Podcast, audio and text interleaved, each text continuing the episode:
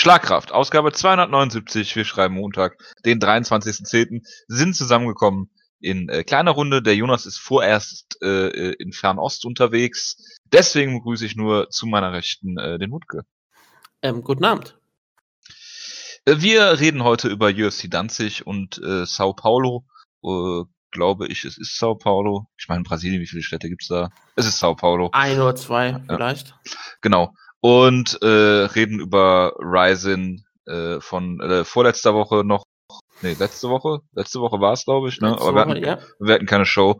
Ähm, ja, und äh, werden noch kurz äh, sagen, dass Bellator und KSW eine Show hatten und äh, damit äh, es auch äh, bewenden lassen. Äh, wir fangen an mit UFC Danzig. Äh, Wutke hat es nicht gesehen. Ähm, Nein, ich sage auch nochmal relativ ähm, klar, dass ich an sich plane, auch nicht mehr regulär bei den Shows teilzunehmen, weil aktuell meine ML-Leidenschaft halt ziemlich im Keller ist und ich eigentlich keine besonders große Lust habe, bis auf Sachen zu sehen wie Ryzen und bestimmte, bestimmte große Kämpfe.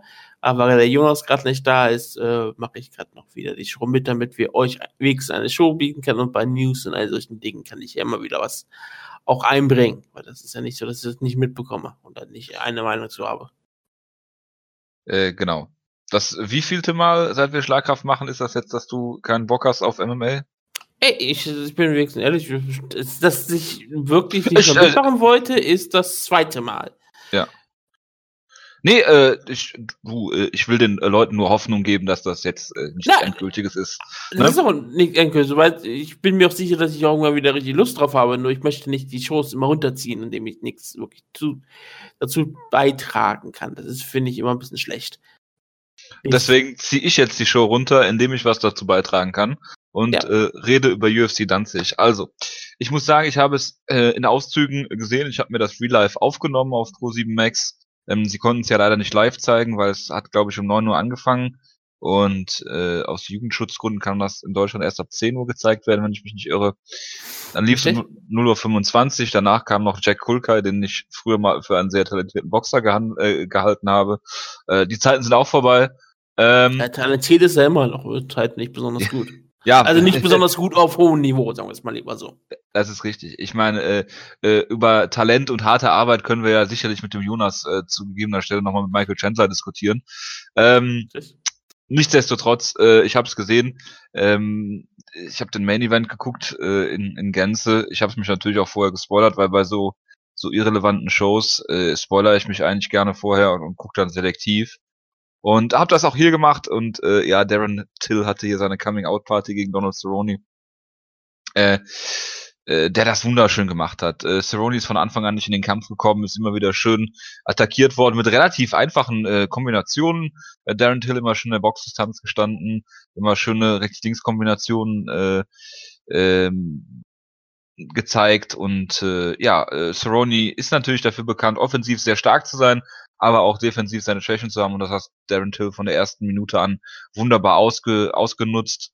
Es gab da ein Standing TKO, wo er eigentlich noch zu viele Schläge gefressen hat, wo Mark Goddard äh, meiner Meinung nach auch vielleicht sogar zu spät war. Und äh, ja, Darren Till hat das wirklich gut gemacht hier, ähm, einen wunderbaren Banner-Sieg gefeiert und äh, hat äh, im Nachhinein dann auch, äh, äh, ich glaube, Mike Mike Perry war es, der Ringside saß, weil er irgendwie Gastkämpfer war, herausgefordert. Interviews gucke ich mir natürlich nicht an ähm, im deutschen Fernsehen, äh, weil wenn das dann äh, so aus dem äh, Voice-Over dann übersetzt wird, finde ich das immer, nimmt das so ein bisschen die Atmosphäre weg. Ähm, sehr interessant ist, dass Darren Till anderthalb Jahre, nee, dreieinhalb Jahre in Brasilien gelebt hat und deshalb wunderbar Portugiesisch spricht. Also da gibt's noch einige Kämpfe, die er wunderbar hier wollten kann, zum Beispiel gegen äh, Fabricio Verdum, der ja äh, im Heavyweight kämpft, aber äh, gerne auch äh, außerhalb des Oktagons sich mit dem einen oder anderen äh, kleineren Kämpfer anlegt. Ähm, nein, Spaß beiseite. Also äh, Darren Till hat hier wirklich eine wunderbare Leistung gezeigt. Äh, wie gesagt, Donald Cerrone hat natürlich seine Schwächen, aber ähm, die musst du halt auch jetzt mal so klar ausnutzen. Äh, äh, Darren Till ist noch unbesiegt. Dana White hat ihn sehr gelobt, hat dafür sehr viel äh, Stink bekommen auf Instagram, warum auch immer. Dann hat sich Dana wieder mit irgendwelchen komischen Leuten angelegt. Das ist äh, wieder äh, hervorragend. Ähm, wie dem auch sei. Also Darren Till hat hier wirklich eine tolle Leistung gebracht. Äh, Mike Perry herauszufordern, haben sehr viele Leute abgefeiert, der ringside saß. Und äh, ja, warum denn nicht? Also ähm, er hat diesen wunderbaren äh, Scouse-Akzent, den kein Mensch versteht. Ähm, von daher, leider haben diese Show halt relativ wenig Leute geschaut. Ähm, von daher ist es ein bisschen schade, aber ja, Darren Till sollte man im Auge behalten. Es ist ein enormer Aufstieg, so ein Sieg. Ich meine, wenn du vorher halt wirklich Leute besiegt wie Jessin Ayari und Borny Likovic, auch wenn das nichts gegen diese Leute ist, sondern einfach mal eine Tatsache, dass sie halt nicht so hoch, hoch zu bewerten sind wie Donald Cerrone und dann äh, besiegst du Donald Cerrone in der ersten Runde per TKO. Das ist schon etwas, was ähm, Leute aufstrecken lässt und direkt danach mehr oder weniger eine Feder anzufangen oder vielleicht fortzuführen. Ich habe keine Ahnung, was sie sonst so auf Twitter machen mit Mike Perry. Jemand, der auch langsam und sicher aufsteigt und eine interessante Persönlichkeit ist, sagen wir es mal so. Ähm, ist eine gute Sache. So, es hatte einen Namen besiegt, den Leute kennen, mögen und ähm, immer verbinden. Immer wenn man dann, selbst wenn man den Kampf nicht gesehen hat, wenn Darren Till das mal rauskommt und äh, äh, ein Kommentator sagt, Darren Till hat zuletzt Donald Cerrone besiegt, dann wird auch der neutrale Zuschauer, der vielleicht diesen auf, vielleicht ist auf einer Undercard des pay oder selbst auf dem pay wird er gucken, oh, oh, Darren Till hat Donald Cerrone besiegt, das ist ja interessant. Das, das, der ist ja gar nicht mal so schlecht dann das ist, ähm, das ist gar nicht mal so dumm, das so im Kopf zu behalten und das ist deswegen schon ein guter Sieg, auch bei Laxro, die vielleicht, wie gesagt, nicht viele Leute gesehen haben. Und wie gesagt, mir war Perry eine Fehler anzufangen. Schau, das sind zwei der Kämpfer, die die UFC wahrscheinlich jetzt äh, besonders aufbauen und pushen möchte. Äh, Till ist jetzt äh, vier, fünf Kämpfe in der UFC, ist halt alle ähm, Kämpfe gewonnen, bis auf ein Unentschieden gegen Niklas Salvi. Und das ist eigentlich dann auch wirklich, Entschuldigung, das war nicht, das, das war wegen, überhaupt nichts. Das war wegen Müdigkeit und war nicht wegen der Sache, Entschuldigung. Ähm, ja, Darren Till ist damit ein interessantes Talent. Er ist aus England, das sowieso immer gut ist, mal ein paar europäische Talente wieder zu haben. Mike Perry, nächster Gegner. Macht Sinn. Ja, äh, du hast, glaube ich, gerade Darren Kill gesagt. Das ist, glaube ich, Alexander von der Gröben auch passiert. Äh, Finde find ich einen hervorragenden Nickname übrigens. Kill Till? Äh, ja, genau. Oder einfach nur Darren Kill. Ist ja auch egal. Ähm, du hast jedenfalls sehr viel für ein Highlight Reel hier in dem Kampf gehabt. Ähm, schade ist halt, dass er ihn nicht zu Boden geschlagen hat. Ne? Dass es halt Standing TKO war. Aber es ging eh schon zu lange, von daher, naja. Warten wir mal ab. Ja, und Cerrone, ja, so vielleicht auch schon im Herbst seiner Karriere. Bitte was? Du bist dann so der Meinung wie ähm, ähm, Conor McGregor, ähm, der gesagt hat, Floyd Mayweather hätte es verdient, mich zu Boden zu schlagen. Du hast auch hier gesagt, Darren Till hätte so lange auf Donald Cerrone einschlagen sollen, bis er den Niederschlag bekommt. Das ist dann, weil das, das hätte er nicht verdient. Äh, jein. Also Boxen und MMA ist ja natürlich sowieso mal was anderes, ne? Äh, aber ähm, ja, angesichts der Tatsache, dass Cerrone jetzt auch ähm, 0 und 3 ist in seinen letzten drei Kämpfen, ähm, wie gesagt, ich äh, bin da nicht so, so überzeugt von, dass Donald Cerrone noch äh, groß was bewegt im MMA. Ne? Leider. Er ist 34, er hat viele Schlachten geschlagen und äh, ja, gegen Darren Till hier ganz klar verloren. Äh, es gab, wie gesagt, schon zu viele Schläge. Ähm, mir wäre es lieber gewesen, er wäre klar K.O. gegangen äh, nach einem Schlag und der Ref wäre dazwischen gegangen, als wenn er unnötig zehn Schläge im Stand kassiert. Das wäre für alle Beteiligten vermutlich besser gewesen. Aber gut. Es wäre auf jeden Fall das erste Mal, dass er in einem Jahr nur Niederlagen. Das äh, stimmt. Aber er kämpft, aber er kämpft bestimmt nochmal bei der Year-End-Show, von daher. Könnte ich mir vorstellen, ich würde es ihm auch gönnen. Die Sache ist, selbst ich würde es ihm gönnen, dass er nochmal K.O. geht? Nee, das, das, dass er vielleicht nochmal einen Kampf gewinnt, Entschuldigung. Ach so, ja. Ähm, die Sache mit Cerrone ist, es ist eigentlich für den Zuschauer relativ egal, ob Cerrone gewinnt oder verliert. Er ist ein Name für, vielleicht, er ist kein Draw, er ist kein großer Superstar, aber er ist jemand, den die Leute kennen und ich glaube auch, die, den die meisten Leute sehr, sehr mögen. Und das ist etwas, was, was man nicht verliert, egal ob man, wie häufig man verliert und wie häufig man gewinnt. Das ist eigentlich völlig irrelevant. Solange die Leute dich kennen, solange die Leute dich mögen, ähm, bist du immer auf einer Karte zu gebrauchen. Er hat auch einigermaßen gute Reaktionen gezogen äh, auf, äh, auf der Card, soweit ich das beurteilen konnte. Ja, das natürlich von den Engländern oh. ausgebuht worden, ne, aber ähm, trotzdem auch äh, Cheers bekommen. Gut, kommen wir zum Common Event Karolina Kowalczyk gegen äh, Joji Esquivel. Da habe ich nur gespult den Kampf. Äh, Carolina hat im Prinzip äh, im Stand den Kampf dominiert und eine klare Decision gewonnen und äh, hat jetzt einen Kampf gefordert gegen Jessica Andrade ähm, und das, äh, denke ich, äh, ist ein hervorragender Kampf. Ist der einzig logische Kampf, der übrig bleibt, wahrscheinlich in, der, in dieser Division, wo alles unter äh, Joanna Jędrzejczyk natürlich äh, problematisch ist, weil die da unten sich alle gegenseitig schlagen, aber keiner irgendwie an Joanna ranreicht. Das wird ähm, das ja, aber wenn Joanna, äh, wenn Joanna hochgeht, könnte das äh, der, der Championship-Kampf sein, ne? Richtig. Und klar, Joanna kann ja auch immer noch gegen Rosna Judas verlieren. Das ist nicht auszuschließen. Na, natürlich, klar. Aber ähm, da sie ja über kurz oder lang sowieso geplant hat, hochzugehen, ähm, ist das auf jeden Fall ein Kampf mit Titelamplikation, Implikation, nicht Applikation. Ja. Klar, es könnte, auf jeden, es könnte jederzeit ein Titelkampf dann werden. Und es wäre auf jeden Fall auch kein schlechter Titelkampf, das kann man auf jeden Fall ganz klar sagen. Das sind wahrscheinlich die Akte Nummer 2, Nummer 3, wenn du noch Gadea irgendwo mit reinnimmst und Rose Nummer Jonas. Ja. Da, da hast du wirklich so eine Sache, wo da sind viele Toss-Ups dabei. Ja, aber dann fällt es auch relativ schnell ab halt in der Division, ne? Klar, aber es ist schon mal schön zu sehen, dass man wirklich eine klare Spitze hat, die auch etwas größer ist. Wo du auch nicht genau sagen kannst, okay, das ist der, diejenigen gewinnt immer diesen Kampf. Da ist aber auch immer wieder die Frage, wer geht hoch ins Flyweight, ne? Klar, da werden bestimmt das noch ist halt, Das ist halt in meinen Augen auch, sorry. Vermutlich werden erstmal sehr wenige noch hoch Flyweight gehen, wenn Johanna hochgeht, weil dann werden sie erstmal versuchen, die Möglichkeit zu haben. Wenn Klar. sie erstmal die Möglichkeit sehen, einen Titel zu gewinnen, werden sie erstmal so lange wie möglich versuchen, auch da unten zu bleiben. Und wenn sie vielleicht den Titel gewinnen, ihn sofort zu vakantieren und hochzugehen. Natürlich. Das ist nicht auszuschließen. Äh, auf keinen Fall. Nein, aber ich meine, Gardilia hat immer Probleme, das Gewicht zu machen. Ähm, klar, wenn, wenn Johanna hochgeht, werden sich die anderen um, umgucken erstmal. Aber über kurz oder lang wird der Strawweight Division die Flyweight Division nicht gut tun. Nee, das ist auf jeden Fall so. Klar. Gut, dann haben wir Jan Blachowitz. Auf lange Sicht wird es ja aber, wird's aber gut tun. Wem? Der Straw Strawweight Division? Nein, generell mehr Divisions bedeutet mehr Kämpfer in, der, in ihrer natürlichen Gewichtsklasse und das ist immer gut für die Kämpfer.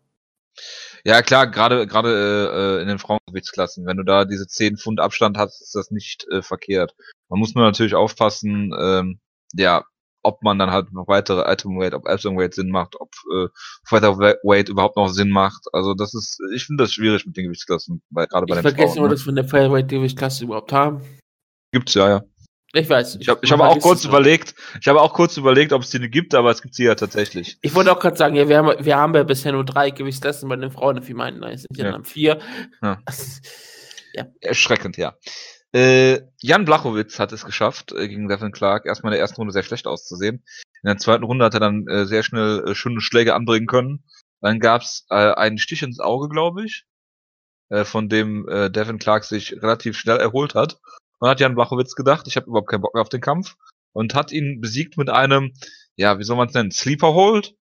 Es war ein Standing Rear Neck Choke, äh, ohne Hooks natürlich, also so Crow Cop Choke im Stand. Das sah sehr beeindruckt aus. Er hat ihm einfach was, er hat ihm einfach versucht, von hinten den Kopf abzureißen. Ja, das kann man ja ruhig mal machen, das ist auch alles in Ordnung. Mhm.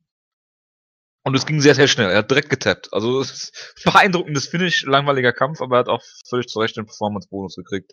Äh, auch wenn ich äh, den Rest der Karten nicht wirklich gesehen habe. Ich weiß auch nicht, was ich jetzt noch sagen sollte. Marshall hat gegen, gegen den Hamburger Nasrat Hackparat Hackparast äh, kämpft. Dein, dein Internet hat gerade ein paar Aussetzer. Ähm, kannst du irgendwas mal gerade gucken, ob du irgendwo mal ein Kabel drehen kannst oder irgendwo eine bessere Position haben kannst? Äh, ich sitze neben dem Router. Okay. Vermutlich streamt meine Freundin gerade irgendwas. Nein, ich habe nur gesagt, dass äh, Nasrat Hackparast aus Hamburg gekämpft hat. Short Notice ja. gegen Martin Held und verloren hat deutscher, deutscher Kämpfer aus, wie gesagt, wie du schon gesagt hast, lange Zeit bei Wheel of May gekämpft, zum Beispiel beispielsweise Superior FC Kämpfer auch, war da bis auf seinen ersten Kampf ähm, lange Zeit ist unbesiegt, kam in die UFC gegen Martian Held, kannst du dann aber auch verlieren. Das ist auch keine Schande. Vielleicht kriegt er nochmal eine Chance bei irgendeiner europäischen. Gehe ich von aus. Und dann kann er vielleicht auch zeigen, dass er durchaus gut ist. Es war ein wichtiger Sieg für Maschenheld, der auch immer wieder ähm, sehr gelobt wird von Jonas, auch aus Zurecht. Er ist ein unterhaltsamer Kämpfer, wenn ich ihn immer gesehen habe. Nur in der UFC ist er noch keinen einzigen Sieg ähm, gefeiert und war 0 und 3. Er brauchte diesen Sieg unbedingt und hat ihn jetzt vor seiner, äh, vor seiner Heimatpublikum geholt. Das ist dann auch sehr schön. Äh, ja, der Kampf, äh, der Vertrag von Martin Held läuft jetzt aus mit diesem Kampf und er würde gerne in der UFC weiterkämpfen, hat er gesagt. Hatte natürlich auch immer diesen etwas unglücklichen UFC-Run bisher, das ja. muss man halt dazu sagen. Ne? Ist ja 1 und 3. Vielleicht, vielleicht kann, kann er ja bleiben. Und äh, zu Nasrat äh, Hakparast muss man noch sagen, dass zwei seiner Kämpfe von Nordin Asri gerefft worden sind. Einen besseren Ringrichter kann man sich nicht ähm, aussuchen. Das stimmt. Gut, äh, ja. Was gibt's noch zu sagen? Wir müssen natürlich über äh, Andrew Touchy-Feely reden. Der gegen Atem Oder über Sam Avey, der verloren hat. Der das, das Gewicht auch verpasst, verpasst hat. Ja gut, kein Wunder, wenn man zwei Wochen oder zehn Tage vorher den Kampf annimmt und 220 Pfund wiegt. Ne? Ja, es war keine äh, besonders schlaue Sache. Mhm. Gut. Äh, Gerade was mir so einfällt, dann gab es ja noch den, die Kampfabsage zwischen, äh, was war's, ähm, Adam Wischorek und Anthony Hamilton. Hast du davon mitbekommen? Äh, ja, dass keiner wusste, warum der abgesagt worden ist. Der Kampf wurde doch abgesagt, weil Adam Wischorek ähm, Fußballfan von einem rivalisierenden Club ach ist. Ach ja, von, ach ja, von, äh, ja, ja, ja, ja. Ich, ich, weiß, ich weiß nicht, welcher Fußballverein es ist. Und es, es war so, dass dann scheinbar bei den Wayans und überall ähm, Hooligans von den anderen Fußballvereinen da waren, die UFC und die Verantwortlichen sich Sorgen um seine Sicherheit gemacht haben und deswegen den Kampf lieber abgesagt haben. das ist ja ohne Worte dass die auch sagen können, okay, wir können nicht für seine Sicherheit sorgen, wir müssen sagen. Ist auch. Als äh, Kampfsportorganisation. Als Kampfsportorganisation oder generell als professionelle Organisation. Egal, ja. was du tust, dass du sagen kannst, ich kann für die Sicherheit meiner Mitarbeiter nicht sorgen, also haut ja, ab. Meiner äh, äh, freiberuflichen Angestellten. Ja, Freiberufler. Ja. Also mir fiel, das, mir, mir fiel gerade die Geschichte nur ein, weil, weil wir über ähm, die, dass jemand das Gewicht nicht macht und das war ja auch eine Sache, die bei dem WM stattfand. Gut. Dann, ja, würde ich die äh, Kampfecke, äh, äh, Danzig-Ecke. Du wolltest noch über Atem Lobov reden? Ja, machen wir gleich, machen wir gleich in der News-Ecke. Ich wollte jetzt erst, obwohl, nee, machen wir Ryzen am Schluss der News-Ecke, dann haben wir den Übergang mit Conor McGregor. Der stand am Ring äh, oder am Octagon wohl und ist da rumgelaufen und hat äh, Kommandos gegeben und ist äh, von Mark Goddard zu seinem Platz zitiert worden mit der Begründung, dass er ja keinen vierten Cornerman habe, äh, haben solle, vor allen Dingen, weil irgendwie ähm, Tachifili ihn, ihn zu Boden genommen hat und der dann äh, irgendwie bei Four Connor dann äh, äh, war. Ähm, das finde ich eine absolut nachvoll, nachvollzog, äh, nachvollziehbare und, äh, Entscheidung von, von Mark Goddard. Äh, wenn Connor das von seinem Platz aus macht, ist das natürlich in Ordnung. Jetzt wissen wir auch, dass es noch schrecklicher ist, als äh, äh, hinter Chris Whiteman zu sitzen, wenn der irgendeinen äh, Kämpfer äh, von sich aus dem Camp anfeuert. Ähm, ja, das war die ganze Sache. Eigentlich dazu. Ähm, mehrere Dinge zu Conor McGregor noch. Wenn er auftritt, ist das natürlich äh, immer sehr interessant, was da so alles passiert. Ähm, zum einen immer irgendwas. Ja, zum einen finde ich es erstmal ähm, sehr, also hervorragend von ihm, dass er seinen äh, Teamkameraden, dann kann ich natürlich viel über Artem Lobov lustig machen, ne? aber dass er jetzt als der UFC-Superstar schlechthin ähm, nach Danzig fliegt, um seinen Teamkollegen zu unterstützen, finde ich erstmal sehr nobel von ihm. Die scheint wirklich Freunde zu sein. Ja. Ähm, Festzuhalten. Ne, ich glaube nicht, dass das, ich glaube, dass das nicht viele tun würden für ihre, für ihre Teamkameraden, egal ob ja. sie befreundet sind oder nicht. Ne? ne, klar, aber sie scheinen dann auch wirklich, wirklich befreundet zu sein. Nicht nur, wir sind Teamkameraden, wir sind beste Freunde, so wie Chuck und Tito das immer gesagt haben, als sie nicht gegeneinander kämpfen wollten. Oder, oder Leonard Garcia und Cowboy Cerrone. Ja, und, und auch die ganzen anderen, so die ganzen, ähm, äh, welches ist American Top Team, wo der, der in den Comedy und alle Leute drin sind. Und das ist aber in Kickbox Academy. Eins von beiden ist doch egal. Äh, äh, okay, ja. Ja. Ich manchmal verwechsel ich die beiden. Das ist manchmal auch relativ schwierig. Aber wo auch alle sagen, oh, wir sind alle beste Freunde, wir können nicht gegeneinander kämpfen und bla bla bla. Und wenn wir kämpfen, wir kämpfen jedes Mal im Gym, aber wir kämpfen nicht im, nicht im Octagon gegeneinander. Diesen ganzen Schwachsinn, den kein Mensch glaubt. Aber bei, äh, ich, ich glaube durchaus tatsächlich, dass Atom Lobo und Conor McGregor wirklich beste Freunde sind. Oder wenigstens richtig ah. gute Freunde sind. Weil das würde er nicht für irgendein random Teammitglied für, für sich machen. Jeder vielleicht Freund nennt oder Kumpel. Sondern hier, da, da kommt der. Oder Faggot. Ja, das zum Beispiel auch ganz freundschaftlich. Sowas benutzt er dann auch mal so. Das ist ja, ist ja eine Freundschaftsbekundung, wie man bestimmt ja. erfahren hat. Oder nicht so gemeint. Oder ähm, es ist alles gut. Ja. Clickbait, also, das ist Clickbait, Click von den ähm, News Media, von den Fake News. genau. Äh, ich glaube, es war BT Sports UFC-Account, oder? Der es hochgeladen hat. Ja, es war BT Sports. Also, es ist jetzt, also es ist kein offizieller UFC-Account, ne? Es ist von BT Sports. Das muss man nochmal dazu ja, sagen. Ja, aber es ist offizieller UFC-Partner. Ja, ja, das ist richtig. Das ist kein UFC-Account, ne? Also, äh, ähm, es handelt sich hierbei um eine Backstage-Unterredung, ne? Wo äh, offensichtlich dreimal äh, Andrew äh, Touchy-Feely als äh, Faggot bezeichnet. Äh, auf Deutsch ist das, heißt das was, vermutlich sowas wie Schwuchtel oder sowas. Also, ja, es ist eine, es eine homophobe, abwertende Bemerkung, ja? Und man muss noch dazu sagen, es ist ähm, etwas schwerwiegender als äh, Schwuchtel, wenn man es so übertragen würde. Es ist etwas härter, aber klar.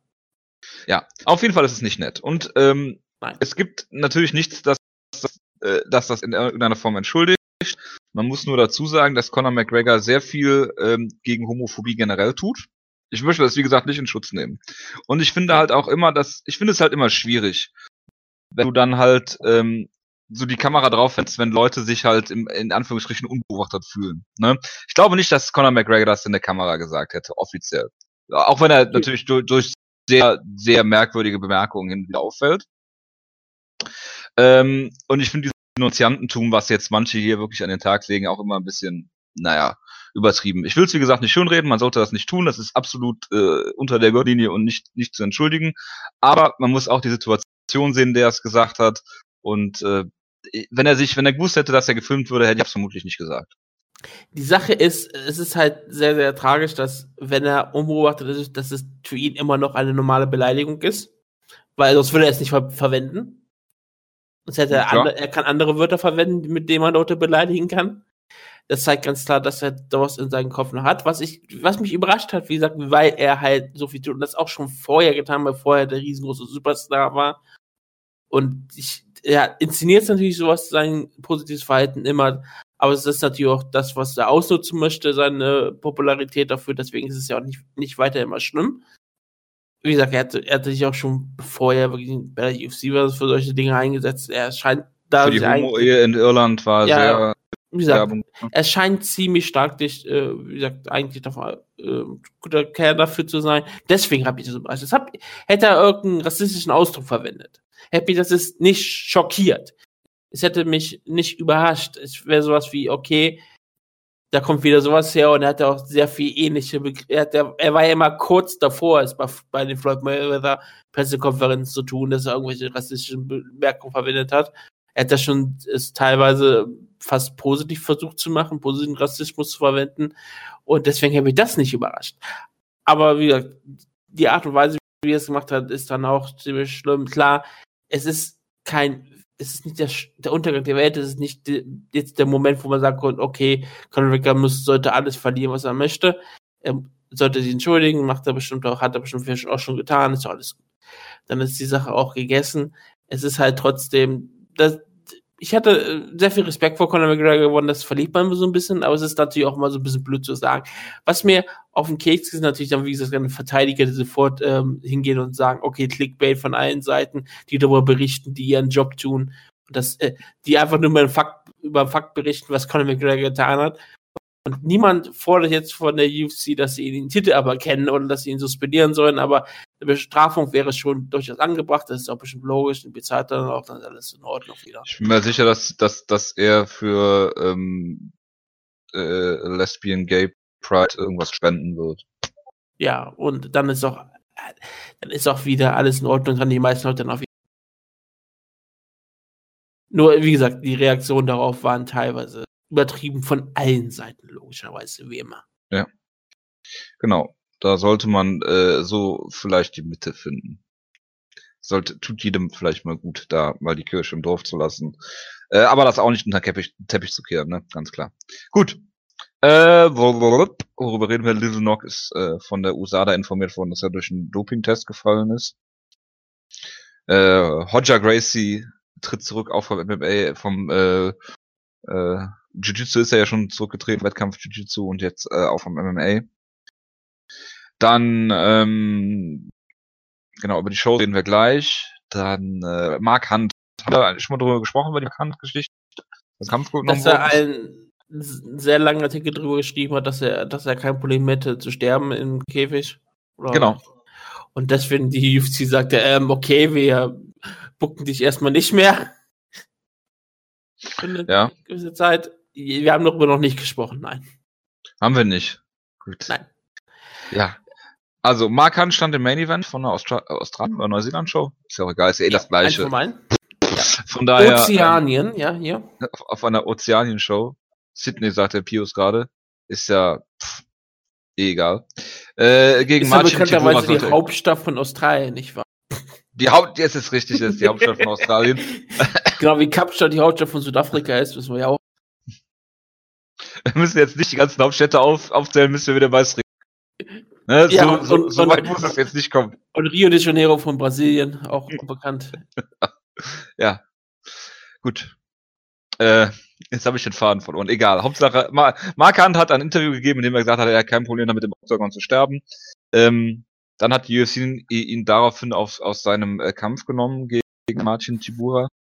Äh, eine für mich ähm, erstaunlich nachvollziehbare Entscheidung der UFC.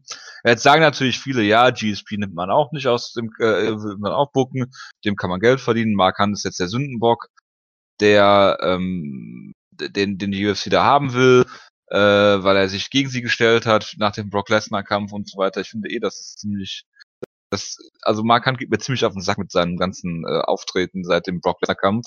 Aber, aber gut, das, das nur nebenbei. Ähm, die ja, UFC zu inszenieren als, als, als ein Opfer gegen ja. die sauberen Kämpfer in der Welt von Leuten, die voller Drogen sind. Mark Hunt und Michael Bisping, ja, das sind zwei, zwei, zwei gleiche Leute. Genau. Ähm, ja. Ähm, natürlich hat die UFC kein Problem damit, mit Leuten wie GSP Geld zu machen, auf jeden Fall. Ähm, nur ist die Situation halt ganz, ganz anders gelagert bei Mark Hunt. Du kannst so ein Interview nicht einfach stehen lassen und in seinem Kampf lassen. Wenn dann wirklich was passiert, äh, ja, wird die UFC ihres Lebens nicht mehr froh. Auch wenn die es nicht so mit der Moral haben, ne? Das muss ich auch ganz, ganz ehrlich sagen. Aber Richtig. du kannst dieses Interview nicht so lassen, stehen lassen.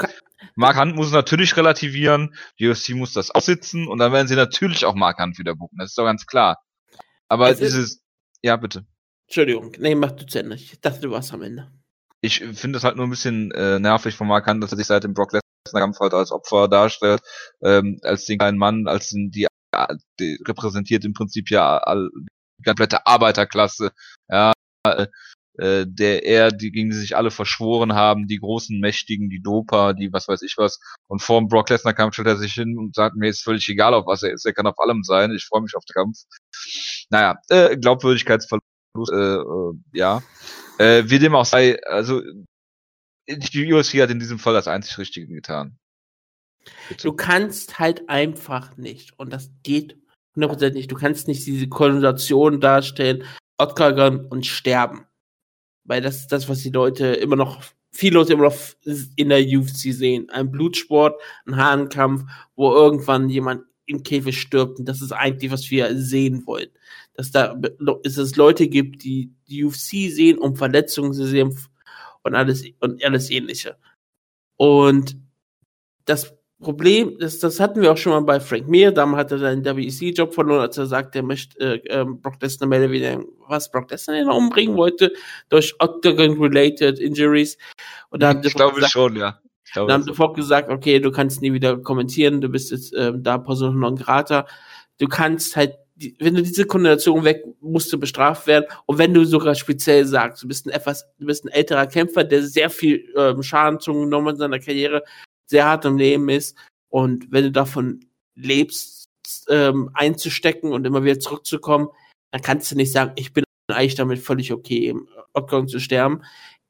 Wir, wir alle können das ungefähr einordnen, was er damit sagen wollte gerade MA-Fans können, äh, wir verstehen ungefähr, was er damit sagen möchte, dass er halt durchaus, ähm, wie gesagt, er ist damit okay, er kann seinen Frieden machen, er möchte kämpfen, wenn er noch stirbt, er, kann, sagt er von sich wenigstens, macht er das, was er geliebt hat, was, er, was auch immer Blödsinn. Nur du kannst es halt nicht als, als ein riesengroßes Milliardenunternehmen irgend, in irgendeiner Form erlauben, weil sollte er sterben, wird dieses Interview die UFC um die Ohren fliegen. Und zwar richtig. Das wird sofort. Die können den Laden zumachen. Können da, dann, können sie, da, dann können sie tatsächlich den Laden zumachen. Und wer glaubt, dass so ein, dass eine so große Firma nicht durch eine solche Sache, durch eine solche Sache einfach mal schnell zusammenbrechen kann, ich glaube, der irrt sich massiv. Also das, wenn jemand in Octagon stirbt, ist das, wird das schon ein unfassbares Ding sein. Wie gesagt, weil so viele Leute sind doch sehr, sehr negativ gegenüber Mixed Martial Arts eingestellt.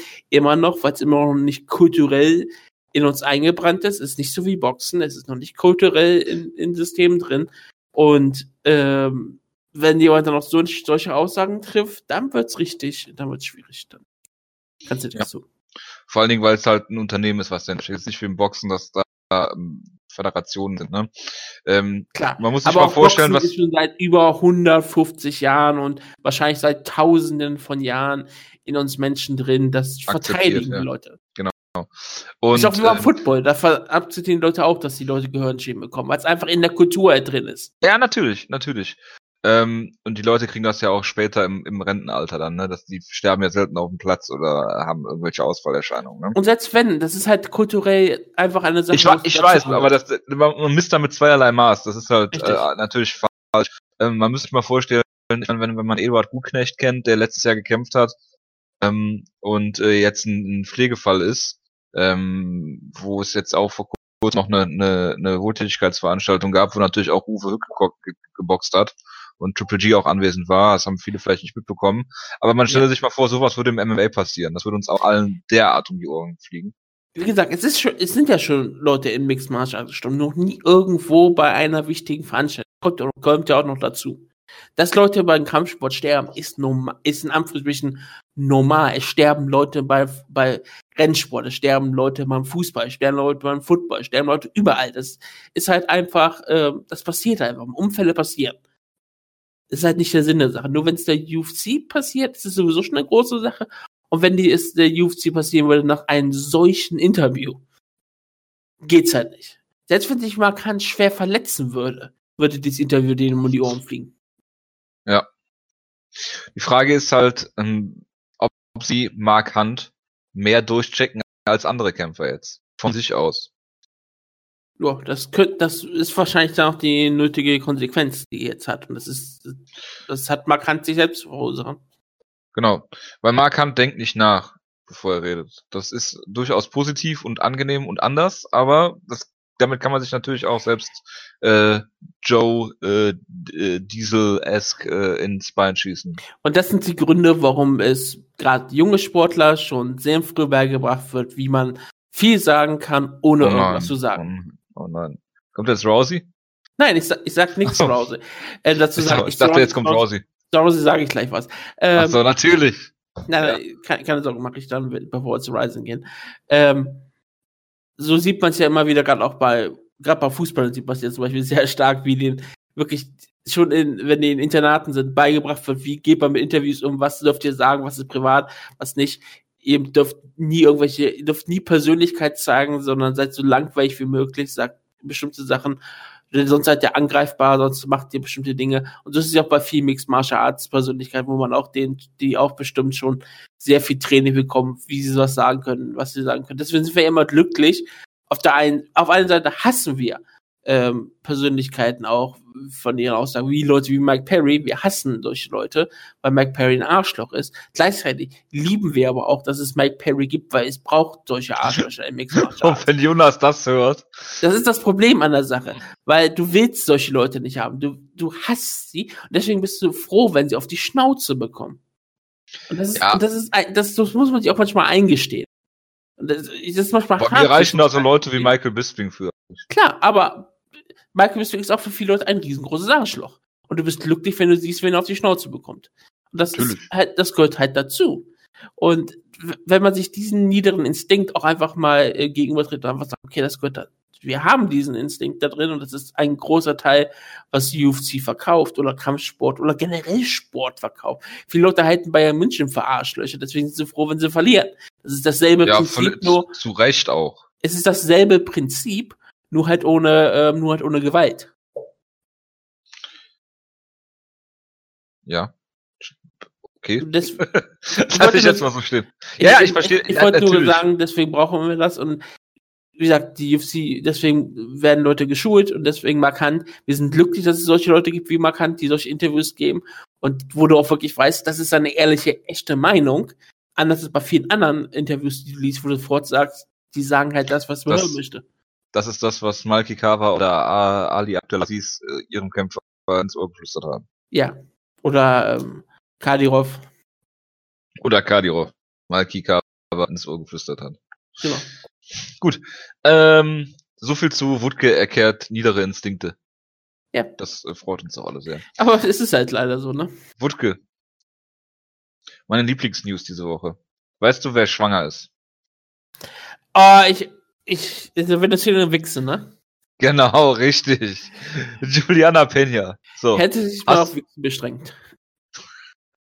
Ich wollte dich gerade fragen, ob du was vorbereitet hast. Ich hab's nicht vorbereitet, das fiel mir gerade dann so spontan ein. Wie schön. Ja. Ist doch schön, ja.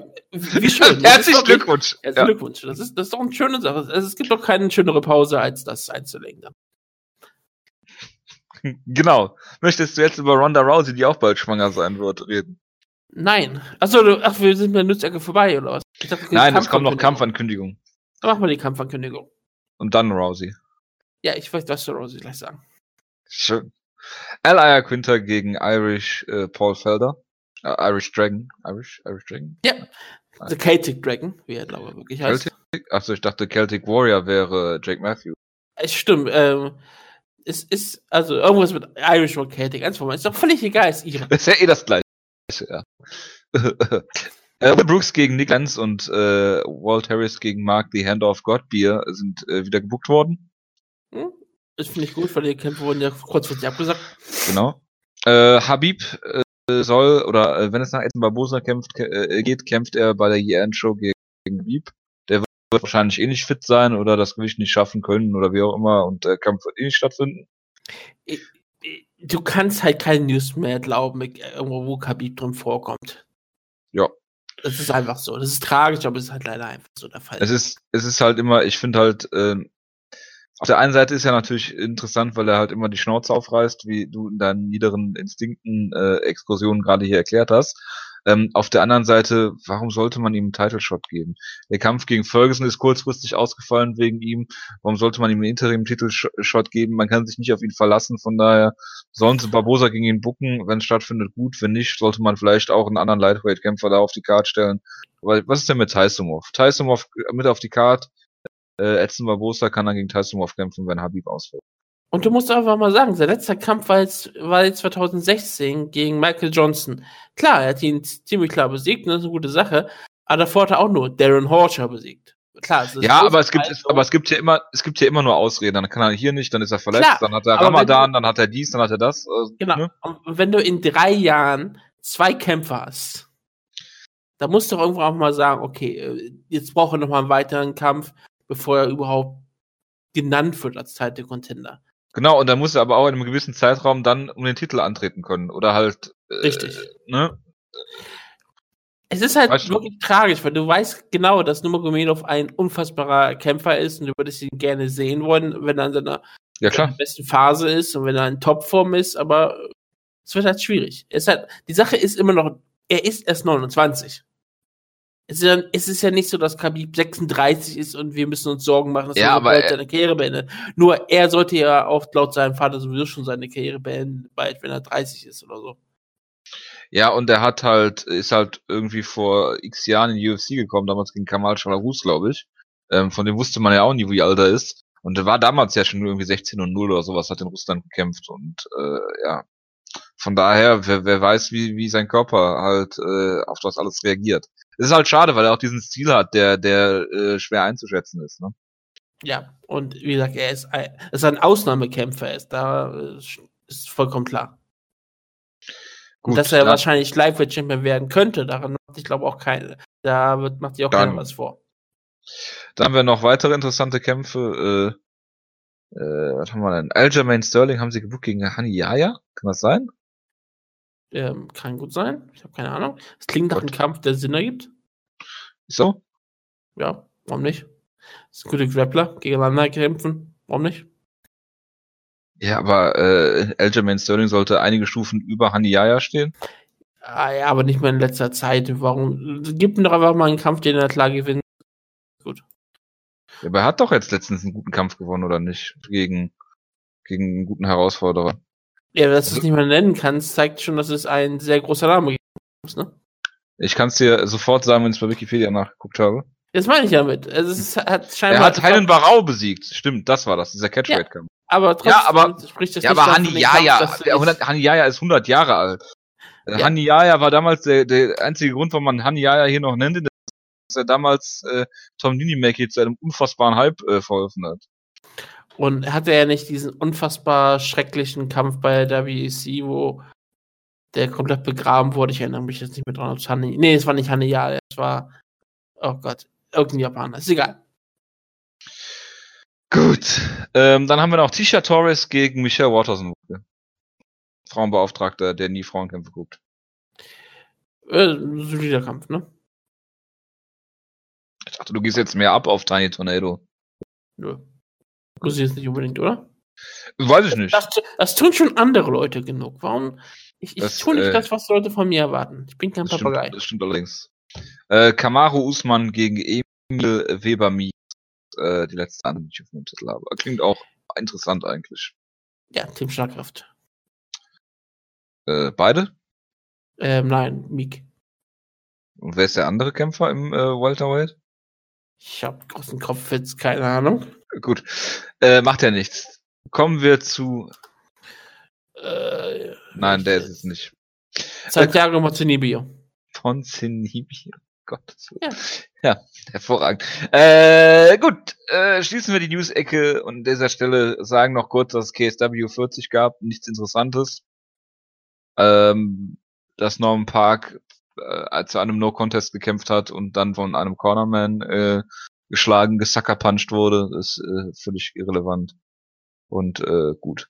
Äh, dann äh, Wutke, Bellator, bevor du zu Rising kommst. Bei Bellator, das hast du natürlich nicht gesehen, gab es den Kampf äh, Schlemenko gegen äh, Musasi, der war sehr umkämpft und eng und viele hatten auch Schlemenko vorne. Er hat eine Decision gewonnen, Musasi, und viele begraben jetzt Musasi und alle UFC-Kämpfer.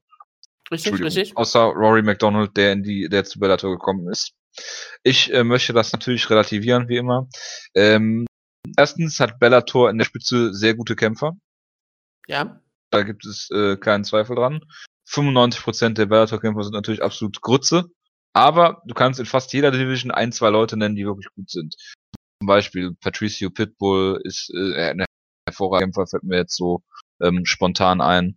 Ähm, und äh, von daher ist das jetzt keine Schande, ähm, zumal sein Auge äh, ab der zweiten Runde komplett geschlossen war.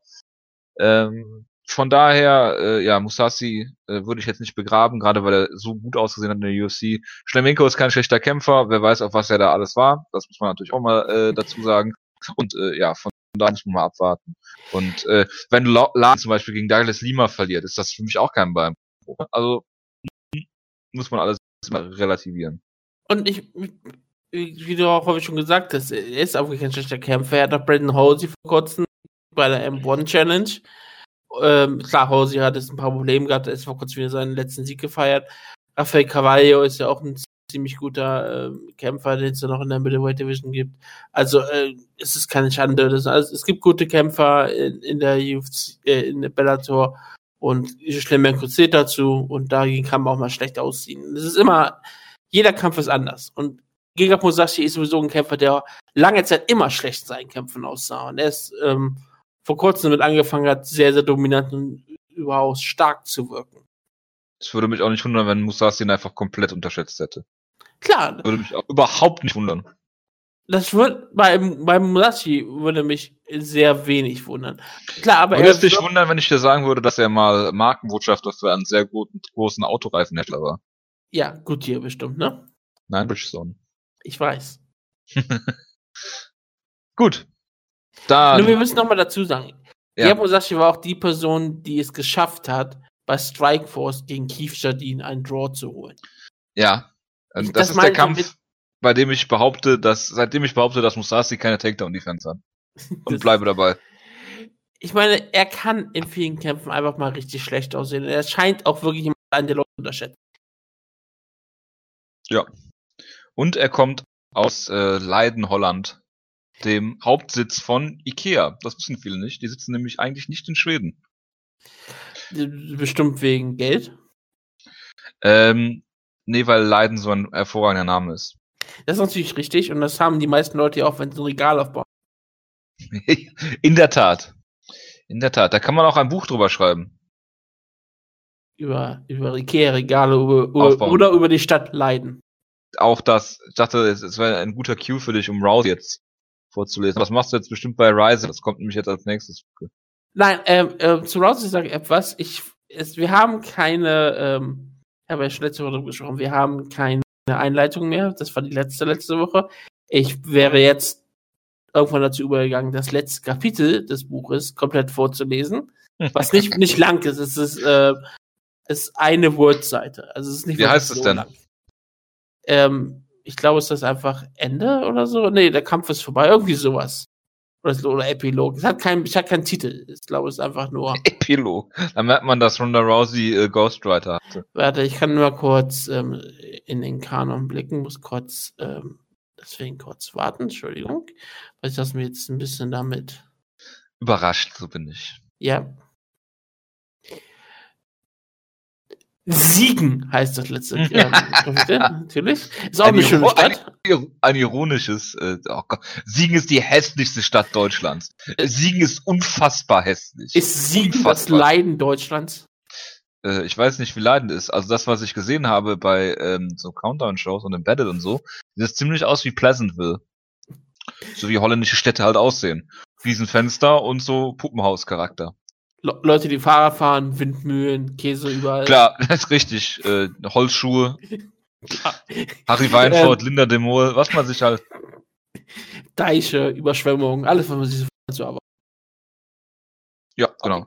Okay, ähm, was ich sagen wollte ist, solange Jonas nicht da ist, werde ich das Kapitel nicht vorlesen. Okay. Ich werde dann, warten, äh, bis Jonas zurück ist und dann, dass wir in großer Gruppe zusammen beginnen. Wir haben es zusammen begonnen, wir werden es auch zusammen beenden. Das finde ich nur durchaus fair. Aber ähm, ich, es haben trotzdem Leute Geburtstag. Und äh, das, die können wir ja trotzdem gratulieren. Zum Beispiel wird heute 31 Jahre jung Frodo Kaspelaev, ehemaliger ähm, Bellator Superstar. Ähm, mehr haben wir heute dann auch nicht, aber wir haben ja auch viele Leute, die äh, morgen hören. Deswegen können wir ja mal vorträglich gratulieren. Und am nächsten Tag, am Dienstag, haben zum Beispiel so wichtige Kämpfer Gebur Geburtstag wie der junge James Gallagher vom Bellator, Kevin Gastelum bei 25, einer deiner, Lieblings einer deiner Lieblingskämpfer, ja, er wird 25 Jahre jung. Alexander Volkov wird 28. Was auch nicht besonders Muss man sich auch mal reintun, ja. Ja, das sollte man sich wirklich reintun. Und Mark Bocek wird 35. Und auch jemand, den wir bisher verge vergessen haben, in den Kampf Auf den Jonas gegen Brando getippt hat. Ne? Bitte? Was musst du sagen? Ja, wir haben die, äh, wir haben jemanden auch vergessen bei den Kampfverkündigungen, aber eine, eine Dame wird auch, ähm, hat auch Geburtstag morgen, Rising-Veteranin, Bestare Kicay aus der Schweiz hat ähm, morgen Geburtstag, aber jemand, den wir den Kampf vergessen haben. Der nächste Gegner von Puzianowski, James McSweeney, wird 36 Jahre jung. Das habe ich nicht vergessen. The Hammer. Ja. Er hat jetzt, was dann für Er es geschafft hat, von dem mittlerweile retired zu werden. Ja, und er hat einen 15-15 Kampfrekord. 55. Der Internet fällt gerade extrem aus. Ja, weil der FC hat äh, sich von Jörg Schmatke getrennt. Das ist ein Weltuntergang. Auch interessant, dass sie sich von ihrem Sportdirektor trennen und nicht von ihrem Trainer. Oder von ihren Spielern. Aber die hat der ja verpflichtet, deswegen. Verständlich. Verständlich. verständlich. Schrecklich, schrecklich, schrecklich. Ja, ja das stimmt. Ich habe mir das nicht ausgedacht, Pius. Gut. Äh, Ryzen. Komm, komm, komm, mal zu, komm zu Ryzen. Ähm, weil ich es auch schon etwas länger her ist, wenn ich wirklich kurz halt, was gibt's noch groß zu sagen, was die anderen Leute nicht kennen. Ryzen war ähm, keine besonders gute Show. Deswegen, schon allein deswegen will ich mich kurz halten, weil das ist so ein bisschen, äh, will ich halt so ein bisschen unter den Teppich kehren, dass mal Ryzen auch eine schlechte Show haben kann. Es war auf jeden Fall die schlechteste Show seit Ryzen 1. Also nicht die erste Show von Ryzen, sondern die Show, die Ryzen 1 hieß. Mit, äh, die dritte Show war das. Prochaska gegen Fujita im Main Event. Das war keine gute Show. Hier hm, hat man zwar die ganzen Namen gehabt und es war auch klar zu sehen, was Ryzen alles vorhat, nur die Show war zum Großteil langweilig. Und selbst solche ähm, Dinge, die Ryzen großartig macht, wie die ähm, Disappointed Yamamoto Cam, die es halt immer wieder gibt und wo man diesmal auch auf die Kinder von Mio Yamamoto große Kamera hielt, während ihre Mutter in der Armbar war, ähm, was, was halt wunderbar. Hervorragend. Ja, Irene Cabello oder Irene Rivera hat zum Beispiel Miyu Yamamoto auch besiegt. Dabei hat sie äh, Miyu Yamamoto nahezu ihr, äh, ihr, ihr Oberteil ausgezogen bei der Armbar. Was dazu sorgte, dass man einen wunderbaren Zeitbub von Miyu Yamamoto sah. Das gibt's auch im Internet zu be bewundern. Sie hat, man sah halt da nichts, weil Miyu Yamamoto, nachdem sie die Armbar äh, drin war und aufgegeben hat, sofort alles runterzog. Also, falls ihr das sehen wollt, das könnt ihr nicht tun, aber Miyu Yamamoto man holte eher eine Gegnerin, die zwar mehr Siege als Niederlagen hat, aber ich glaube in den letzten, ähm, letzten drei Kämpfe alle hintereinander verloren hat, damit endlich Mio hier in diesem Turnier weiterzieht, damit es wieder einen Kampf gegen Irena geben kann. Das wäre in der nächsten Runde nochmal gewesen. Und wahrscheinlich hätte danach Miyamoto ihre Karriere beendet. In ihr, damit sie nochmal den Kampf gegen Irena hat und dann verliert und dann ihre Karriere beendet. Jetzt ist sie eins und drei, ist aus dem Turnier raus und ja, das ist schon äh, spannende Sache, wie, das zeigt doch wieder, wie, wie Mixed Martial Arts anders ist. Miyamoto ist eine exzellente Ringerin, sie hat eine exzellente Sportkarriere hinter sich, aber wenn du doch in einem erhöhten Alter bist, da reicht es auch nicht nur einfach ein exzellenten Hintergrund zu haben, selbst im Damensport nicht mehr. Nicht mal bei, nicht mal bei Damen Mixed Martial Arts reicht das mehr. Das ist schon eigentlich ziemlich beeindruckend, wenn man es mal so sieht, weil sie ist eine exzellente Athletin. Und sie verliert gegen Leute, die einfach geholt werden, um gegen sie zu verlieren. Das ist aber schon es überraschend. niemand gegen sie zu verlieren. Ja, weil sie trotz, aber alle Kämpferinnen trotzdem einfach weiter sind in vielen anderen Dingen. Da kann Warum? Miriam noch so gute Ringerin sein. Warum worken sie nicht einfach einen Kampf? Ich frage mich das sowieso die meiste Zeit. Ja. Warum? Warum? Ich verstehe es nicht. ja. Ich weiß es nicht. Es ist doch auch Ich frag dich das. weil ich verstehe es nicht, weil es ist doch vollkommen egal. Es ist den Leuten doch egal. Und Irene Rivera kann ein bisschen Geld damit verdienen, dass sie den Kampf verliert. Ich meine, hä? Ja. Alle Leute gewinnen dadurch. Der Sport auch, weil wir kriegen Mio gegen, wir kriegen Mio Yamamoto gegen Irena 2. Aber naja, ist ja auch egal. Ähm, man baut ja, weiter noch Kasa, äh, Kana Sakura auf, als das junge Schulmädchen, was Mixed Martial Arts macht. Das Videos, die Videos von ihr sind immer großartig von, von dem Kampf, wo, wo man wirklich diese ganze Sache aufbaut, wie sie Snapchat-Interviews führt, wie sie mit jungen Leuten redet. Und man ist immer so äh, kontaktiert mit Rena, weil sie sind auf den beiden unterschiedlichen Seiten. Man versucht wahrscheinlich wirklich dazu zu sorgen, dass Kanna im Main Event äh, im Turnierfinale steht gegen Rena. Das wäre das Größte, was sie machen könnten aktuell. Ob sie das schafft, ist eine andere Frage. Kana Sakura ist äh, solide, aber ich weiß auch nicht, ob sie so weit ist. Sie ist nicht, äh, die ist kein weiblicher Tension. Sie ist 20 und man versucht, was man halt immer wieder so klar macht, ist, Orena ist der riesengroße Star, auf den die Leute alle schauen und dann schneidet man zu der Szene, wie Kana Sakura äh, Wäsche wäscht und all solche Sachen tut, wie für ihre Familie, weil sie halt noch ein Schulmädchen ist und solche Dinge machen muss. Das ist dann schon ähm, eine schöne Sache. Sie hat sich einen soliden Kampf gegen äh, Silvia Juskovic geliefert, die auch schon gegen Rena gekämpft hat in bei Rising, weil ich mich jetzt nicht komplett irre. Nee, nee, das, das, das war ja das war Hannah Tyson, Entschuldigung. Ähm, Juskovic war äh, häufiger in Japan, glaube ich, schon mal Kickboxen und sowas gemacht. Sie war eine polnische, aufstrebende Kämpferin, sehr viele äh, Kämpfe in Polen gehabt und hat hier den Kampf halt verloren, aber scheint auch eine talentierte Kämpferin zu sein. Ich könnte mir sogar vorstellen, dass sie sogar mal zurückkommt. Aber ja, guter Sieg für Kanase. Ähm, Maria Oliveira hat den anderen Kampf, in den anderen unbedeutenden Kampf gewonnen und sie kämpft als nächstes gegen Kanase Sakura. Wieder zu was zu kommen, wo jemand verpflichtet wurde, um zu verlieren. Ähm, Roque Martinez, ein sehr, sehr äh, athletisch gebauter äh, Mixed Martial Arts ähm, Heavyweight, wirklich jemand, wo man jede Bewegung ähm, das Fett nur so wackelt. Wunderbar, sowas anzusehen. Es ist so ein bisschen wie Ron Nelson geworden. Nicht so sehr, aber es ist, es ist ein sympathisch gebauter Kämpfer gegen den Refrigerator, gegen Jerome Lebaner. Lebaner sollte diesen Kampf einfach nur gewinnen und hätte es wahrscheinlich auch getan, wäre Rocco Martinez nicht, nicht so blöd gewesen, den Kampf einfach zu Boden, nicht zu Boden, einfach zu Boden zu nehmen und ihn einfach einen Headlock zu nehmen und dort einfach zur Aufgabe zu zwingen, wo selbst die Kommentatoren wie Anthony wirklich, wirklich waren, wie, okay, wie bringt, das ist gut gemacht, aber eigentlich kann das keine Submission sein. Und Jerome Banner gibt hier, glaube ich, wirklich auf, weil er einfach keine Möglichkeit sieht, rauszukommen. Ja. Und wenn du dir GIFs ansieht, ist es auch wirklich so, dass ähm, Chirola Bene als der Kampf zu Boden war. Es, es war lächerlich. Aber ja, sprich für Rocco Martinez, es schien sehr sympathisch warum, zu sein. Warum worken die da nicht einen Kampf? Ja. oh, und Chirola Bene war Pro-Wrestler. Bei, bei, ähm, ich weiß. Bei Antonio Inoki. Er hatte einen Pro-Wrestling-Kampf gegen Tim Sylvia gehabt.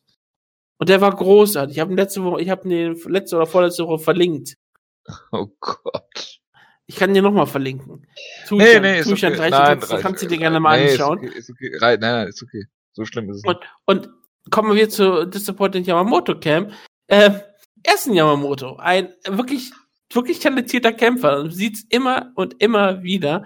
Und aus irgendeinem Grund, obwohl sie alle anderen Kämpfer durchaus bedächtig aufbauen, bei denen sie wirklich glauben, okay, die könnten die Zukunft bringen. Aus irgendeinem Grund ist Seiger und Yamamoto zwei Kämpfer, wo sie sagen, nö, das tun wir mit denen einfach nicht. Wir werfen sie gegen die besten Kämpfer, die sie so finden können. Und wir holen uns einen talentierten portugiesischen Kämpfer, oder aus Angola wird da angekündigt hier, aber ist wahrscheinlich, entweder ist er aus Angola und lebt in Portugal, oder ist halt in Portugal. Er ist halt so wie er, so er, ist auf, er ist auf jeden Fall angolische Abstammung, das kann man auf jeden Fall ganz klar sagen. Und er wirkte äh, wie ein absolut talentierter Kämpfer. Wie jemand, der ähm, das haben, haben wir schon vorher gesagt, das, das sind diese, wofür ich Ryzen liebe und auch japanische Mixed Martial liebe, dass die halt solche Kämpfer aus, aus Ländern holen, um halt Exotik reinzubringen. Wir holen sie Kämpfer aus Portugal, aus Spanien, aus Frankreich, aus Deutschland, aus Litauen, aus Ländern, wo du normalerweise nicht so viele ähm, Kämpfer normalerweise holst. Und das finde ich halt interessant. Und Manuel KP hat halt äh, sich einen guten Kampf mit Essen geliefert, schönen Schlag abtäuscht und hat ihn einen brutalen Heckkick verpasst. Yamamoto äh, Augen gingen in den Hinterkopf, viel, viel zu Boden. Und ähm, es gab noch einen einzigen Schlag danach und der Ringischer spritzt sofort ein. Und KP tat auch alles, um danach wie ein absoluter wilder Mann zu wirken, was zu sagen, wie ein Wild Man, weil er rannte danach wirklich aus dem, aus dem Ring raus, ins Publikum umarmte jeden, schrie Leute an, schrie Horiguchi an, der, ähm, der im Publikum saß. Und es war wirklich großartig. Er hat sich ähm, sehr gut verkauft. Er wirkte ähm, durchaus äh, wie ein interessanter Kämpfer. Meine KP kann man sich merken. Und der tritt gegen eine Wildcard nix, äh, nächste Runde an, die ins Turnier eintritt. Und das ist Ian McCall, wie jetzt bekannt gegeben wurde. Und das wird, ein, ich, das wird ein ziemlich interessanter Kampf sein. Ich würde Mane KP nach diesem ähm, Auftreten nicht einmal ähm, als chancenlos ansehen. KP hat gesagt, er sieht sich als absoluter Top-Favorit auf, auf das Turniersieg an und das muss man sich wahrscheinlich auch sowieso einreden, aber ja, vielleicht hat er auch durchaus das Talent da, also ist, ist noch sein Name bestimmt. Ähm, Kevin Petici besiegte Joey Moon aus Südkorea. Das einzige Sympathische an Joey Moon, außer dass er natürlich aus Korea ist, was für Jonas so wichtig er kam mit No Easy Way Out raus. Ja, das ist immer absolut sympathisch. Und eine starke Sache. Irgendein anderer Kämpfer, ich weiß gar nicht mehr wer, kam auch mit War raus, auch aus Rocky 4, also alles sehr sympathisch. Ja. Kevin, Kevin Petici gewann den Kampf, ist völlig egal. Und wenigstens gewann noch ein Japaner noch einen Kampf, Shintaro Ishiwatari gewann gegen Muskaev. Ähm, danach gab es schon wieder einen Niedergang von alten japanischen Legenden. Äh, Tatsuya Kawajiri wurde mit einem nie brutal ausgenockt von Gabriel Oliveira. Es war ein ähm, Locker der Marke Aua und wo man dann sagt, oh, das sieht, das sieht nicht gut aus für Kawajiri. Ähm, ziemlich hart. Ähm, Oliveira ist jetzt 10 und 0. Ich habe schon letzte Woche gesagt, es ist schon irre, dass äh, man solche Leute holt, gegen Kawajiri zu stellen. Aber ähm, es hat sich jetzt hier nicht ausgezahlt. Aber naja, wie gesagt, Ryzen möchte auch irgendwelche internationalen Stars haben. Und Kawajiri können sie immer bocken. Und King Rainer gewann einen total langweiligen Kampf gegen Crystal Stokes. Das, was man immer wieder so bei King Rainer sagen muss, ist, die Präsentation bei ihr ist großartig, die Entrance ist alles. Die Videos sind immer absolut gigantisch. Und ähm, in dem Video hat man auch schon wieder eine dieser Sachen gesehen, die ich einfach so liebe. King Rainer und die ganzen alten japanischen Yoshi-Wrestlerinnen, wo sie immer abhängen und diesmal haben sie Karaoke gesungen und solche Dinge. Und ähm, sie haben Interviews zugeführt und in dieser Kneipe oder was immer das war. Und auf einmal schwenkt die Kamera über und was hängt da an der Wand? Natürlich ein überlebensgroßes Bild von Gabby Garcia, wie sie ihr, ihr die Herzchen-Geste mit dem Finger, mit dem Finger oh macht. Gott. Und, und jetzt dieses Bild, das tragen die ja immer mit rum. Und ich finde es einfach großartig, dass das immer irgendwo dabei ist. Crystal Stokes wurde nur damit gehypt, weil sie von äh, Christiane Cyborg Justino trainiert wird. Und ähm, es wird immer wieder klar gemacht, ähm, man möchte King Rainer unbedingt gegen Gabby Garcia bucken. Das ist absolut klar. Sie kämpft nur gegen überlebensgroße ähm, Kämpferinnen, die keine besonderen großen Fähigkeiten haben, außer sie halt viel, viel kräftiger sind als King, äh, als King Rainer. Aber Rainer, der steht immer alles, ist jetzt 7 und 0, äh, ist absolut großartiger Charakter ist halt das Problem, es gibt keine Lightweight Division und das ist halt das größte Problem, was sie hat, dass sie halt keine echten Gegnerin hat. Wiki Nishiura besiegte Andy Sauer, indem er ihn Boden nahm. Es gab am, am Ende des Kampfes sogar eine kurze Situation, als Andy Sauer den Kampf mit Grappling nahezu noch gewinnen konnte, aber das, das überspringen wir jetzt einfach mal. Es gab das, es gab das, es gab das Grappling-Match zwischen Kazushi Sakuraba und Frank Shamrock, der mit Iron Man rauskam, was ich sehr schön fand. Oh Gott. Er ist der Iron Man, ja. oh Gott. Ja, er läuft auch dem nächsten Iron Man. Ja. Das hoffe ich doch. Das werde ich, das war vielleicht auch seine Intention machen. Er hat auch eine Bellator-Hose angehabt, fand ich schön. Äh, es war ein absolutes, Warum auch nicht? Es waren absolute langweilige zehn Minuten, die wir nicht wiederbekommen werden. ja, natürlich. Was hast du denn erwartet? Es gab nicht mal wirklich, es war ein, es, der Kampf wurde nicht mal wirklich irgendwann zum Boden gekommen. Sie haben sich einfach nur so ein bisschen zehn Minuten abgetastet und dann war der Kampf vorbei. du Scheiße. Man kann einfach mal so sagen, es ist wenigstens nichts passiert. Und das ist doch eigentlich das, wir sehen wollen. Es ist wortwörtlich nichts passiert. Es ist wortwörtlich also, nichts passiert. Du hast gesagt, es ist nichts passiert, das ist, was wir sehen wollen. Ja, Kazuchika ja. Krag hat immer noch alle Ohren, immer noch alle Finger. Das ist gut. Das hat immer noch eine Nase. Also ich, das ist nur die Sache, wie man, ähm, wie man ihn bucken sollte. Ja, klar. In Grappling-Matches, die nicht zu Boden genommen werden. Ja. Tenshin Azukawa gegen Yamaki Fujita. Fujita, ähm, Kickboxer, großer, großes Talent, äh, Mixed Martial Arts gegen Tenshin Azukawa, die Hoffnung des japanischen Sports, der sich auch immer mehr inszeniert. Das ist absolut großartig. Hat er sogar ein richtiges Entrance-Outfit mit Schulterpolstern und all sowas. Sieht wirklich aus wie ein riesengroßer Pro-Wrestling-Star. Es ist einfach beeindruckend, was er ist. Sein Entrance ist einfach ähm, Teil der Show. Er, er, wird ein, er wird ein unfassbar riesengroßer Star werden in Japan. Da mache ich mir überhaupt keine Sorgen. Ähm, was ist das für ein Geräusch? Ich mache ja kein Geräusch, ich habe mir gerade die Hände so ein bisschen aneinander gerührt. Ach so, okay, nee, es klang komisch, ja. Mir war gerade ein bisschen kühl, Entschuldigung. Ähm, nee, mach nicht. Tut mir leid, ich habe gedacht, das hört man nicht. Ähm, Tenshin Azukawa gegen Fujita war ein solider Kampf, aber auch nichts beeindruckendes. Es war so der erste Kampf, wo man auch mal sagt, okay, Azukawa kann nicht jeden Kampf beeindruckend, unfassbar stark gewinnen. Er hat den Kampf sogar ein paar Mal selbst zu Boden genommen, sah auch ziemlich gut aus. Ähm, auch am Boden Fujita sah ziemlich, äh, war ein solider Kampf muss man nichts Großes zu sagen. Ne? So am Ende gewann, das ist das Wichtigste. Und er hat auch schon wieder einen Kampf angekündigt, wo Jonas darüber gesprochen hat. In, ich glaube, vier Wochen kämpft er wieder Kickboxen. Es ist halt langsam so, er hat viel zu viele Kämpfe. Und dann kommt auch, ähm, es ist auch normal, dass er mal einen Kampf hat, wo er halt nicht einfach jeden, einfach mal jemanden auseinander nimmt. Ich bin halt sehr gespannt, was sie machen werden. Er wird garantiert bei der Ende des Jahres Show antreten und ich bin bei Tension, sage ich mal so, im nächsten Jahr werden sie ihn vor andere Herausforderungen stellen als in diesem Jahr. Aber da muss er also auch ganz klar sagen, dass er sich auf Mixed Martial Arts konzentrieren sollte und nicht noch nebenbei so wie Kickboxen. Aber ob er es tun will, ist eine andere Frage. Ist halt, ist halt so. Er hatte diese Kickbox-Mentalität, dass man halt irgendwie immer kämpfen muss. Und dann gab es die Main Event zwischen Reina und Andy Nguyen, Andy Nyen, wie es auch äh, genannt wurde von den ah, Kommentatoren. Ja, äh, zum Beispiel von Danny Hart hat immer gesagt Andy Nien. Andy Nien ist unfassbar geil. Also als Persönlichkeit ist sie alles, was man von Mixed Martial Arts gerade in Japan möcht, möchte. Sie kam ähm, äh, zu Summer of 69 raus und sie hielt eine Stripper-Performance wieder ab. Also eine absolute. Sie kam halt wirklich raus mit übergroßen äh, amerikanischen ähm, Hut. So ein Top-Hat kam sie raus und mit einer aufgeblasenen äh, Gitarre, hat Luftgitarre damit gespielt und hat halt hat, hat das ins Publikum geworfen. Ihr Top-Hat hat sie ins Publikum geworfen. Sie hat ich auch ihre ihres ihre äh, Trainingsjacke entkleidet, wie absolut eine Stripperin es tun würde. Hat nebenbei die ganze Zeit getanzt und all sowas. Annie Nien, äh, Annie Nien ist mhm.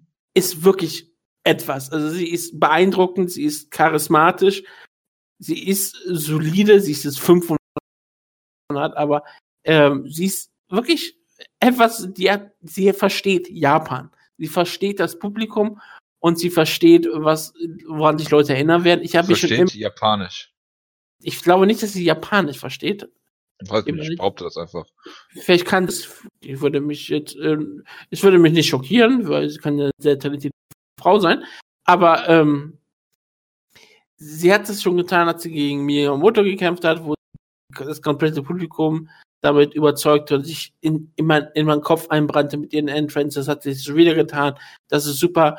Rena Kubuta ist ein absoluter Star. Sie hat diese riesengroße Star-Power. Und äh, nach anfänglichen Schwierigkeiten, als, als Nien sogar einen ziemlich guten Grappling-Kampf rausgemacht hat, hat Rena dann aufgedreht, sie brutal vermöbelt und hat ihr einen Körperschlag verpasst, der sich anhörte wie, wie, wie eine Schrotflinte, die abgefeuert wurde. Das war wirklich, die, die, man hört das manchmal überschlägt, dieses, dieses dumpfe, wenn etwas auf, wenn, wenn ein Schlag landet, dieses eklig dumpfe Geräusch. Äh, das hat sie in den Körper verpasst und das äh, ging einfach nur zu Boden und ähm, hielt sich den, hielt sich den Bauch und der Kampf war sofort vorbei. Es war eine gute Sache. Rena, Rena liefert immer noch ab und das war, das war auch wichtig. Es war das das hatte ich schon dann auch gebraucht, so ein Ende. Rena ist ein Star und ich, ich freue mich immer Rena Beams. Ich, auch wenn die Show nicht gut war, es ist, sowas passiert auch mal Rising. Das passiert bei jedem Sport einfach mal.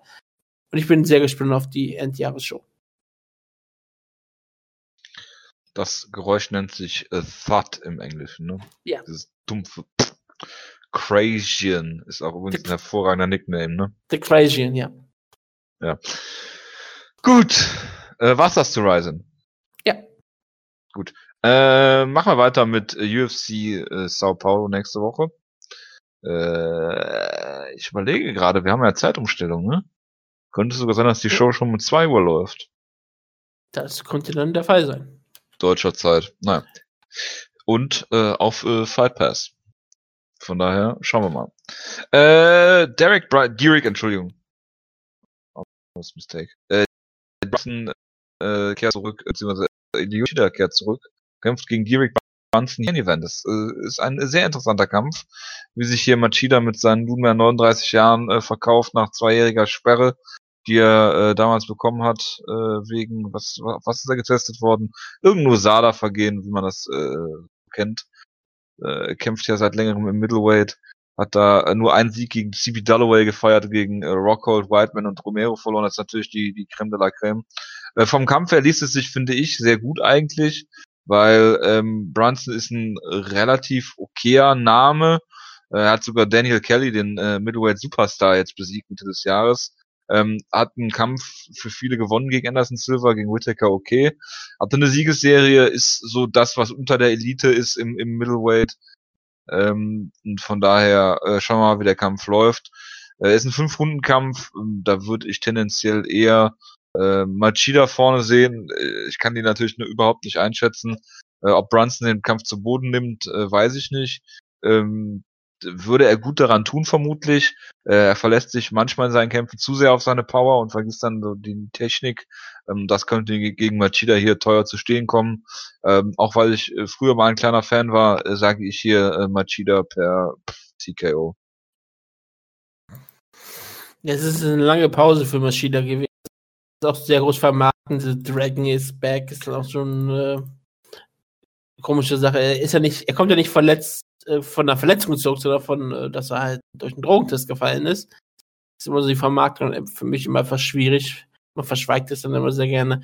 Aber ja, es Leo Maschine, wenn er auf ein, wenn er auf den höchsten Niveau kämpft, ist er immer noch einer der besten Kämpfer, den man sich im Mixed Martial Arts vorstellen kann. Nur ist es auch schon länger her, dass er wirklich mal richtig gut aussah in letzter Zeit.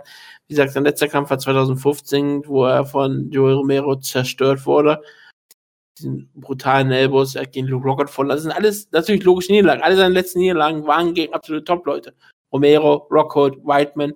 Inzwischen hat er Siege gesammelt gegen andere gute Kämpfer.